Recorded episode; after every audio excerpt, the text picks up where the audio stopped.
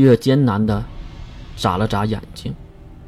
逆风也是了解了这个是什么意思，他打开了金龙透的那个箱子，然后拿起月那沾满鲜血的手，放在了箱子里的东西上。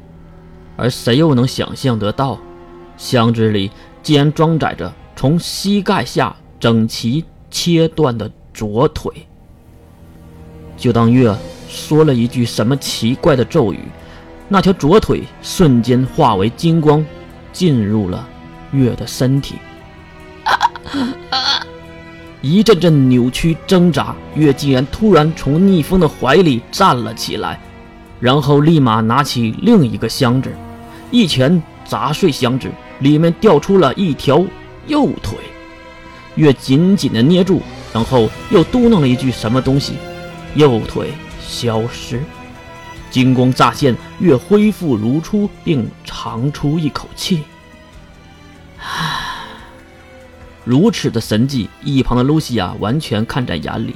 可是露西亚也有点怀疑自己了。为什么？你对身体也有排斥？难道咱认错人了吗？月没有理会露西亚的话，而是瞪向逆风。哥哥。你是想害死我吗？吸收了神体，我必死无疑的。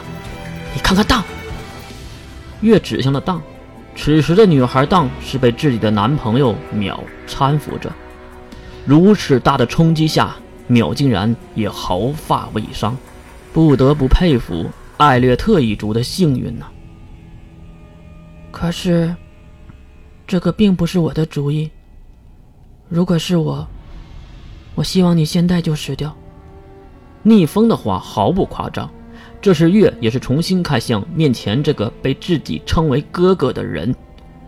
说是哥哥，其实面前的人不高、不矮、不胖、不瘦、不男、不女、不白、不黑，只能说是一个类似美少女的矮小人类。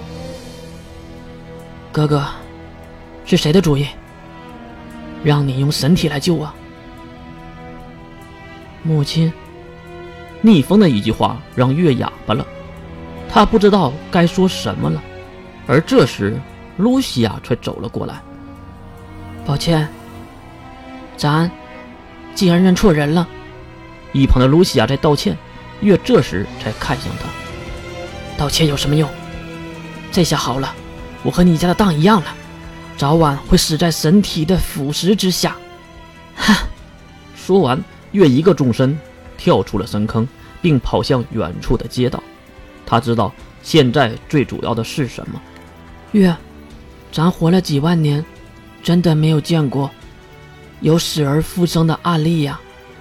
远处的露西亚还在解释着，可是月已经听不下去了。神术！一句神术，金光乍现。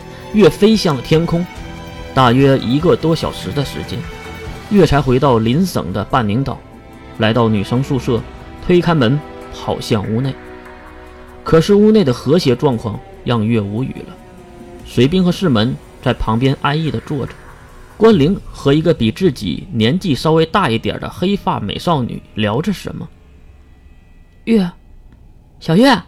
看到月回来，所有人的目光都投向了门口的月，而那个黑发的美少女也是转过头来，并温馨地喊了一句：“我月，好久不见。”听到这样的称呼，月长出一口气，他也终于知道事情为什么会这样的发展了。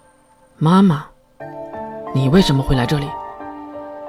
妈妈，啊？关灵和水兵还有士门都被吓到了。这个女孩又说比月大，最多也就大一两岁的样子吧。行了，我来介绍一下吧。走到黑发美少女的身边。英国蓝色教会原七者队圣人天者第二席位再生魔莫之身残月，我的肉体生母。啊啊！士门的下巴都快惊掉了，而水兵也是皱紧眉头，毕竟他自己也是再生魔。这位是西马关灵。月指向关灵，柴月则是摸了摸关灵的头发，刚才好像就在和关灵说着什么吧。这个是寒天师门，一旁的你应该认识，是水神伞的儿子，水兵。啊，你好，姐姐。呃，姐，世门没敢说别的，还是叫了姐姐。至于水兵，既然鞠了一个大躬，然后才喊声姐姐。好了，认亲到此结束吧。柴月，你这是什么操作？月指向了自己，除了衣服破破烂烂，其他部分没有任何受伤的身体。